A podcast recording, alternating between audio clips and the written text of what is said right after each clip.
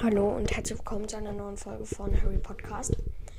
Gleich zu Beginn eine schlechte Nachricht. Ähm, ich werde meinen Podcast schließen. Das wird die letzte Folge sein, die ich aufnehme. Besser gesagt, das ist die letzte Folge, die ich aufnehme. Ich werde mein Mikrofon verkaufen. Und das alles hier ist Vergangenheit.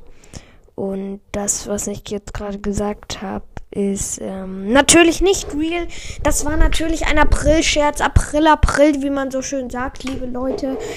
Ähm, ich habe euch geprankt. Ich weiß nicht, ob ihr reingefallen, drauf reingefallen seid. Ist wahrscheinlich ziemlich offensichtlich. Auf jeden Fall April, April.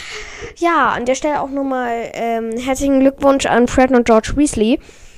Ähm, die haben ja heute Geburtstag, deswegen sind sie auch so scherzhaft. Ähm, und ich weiß nicht, wie alt sie werden. Sie sind, glaube ich, 78 geboren.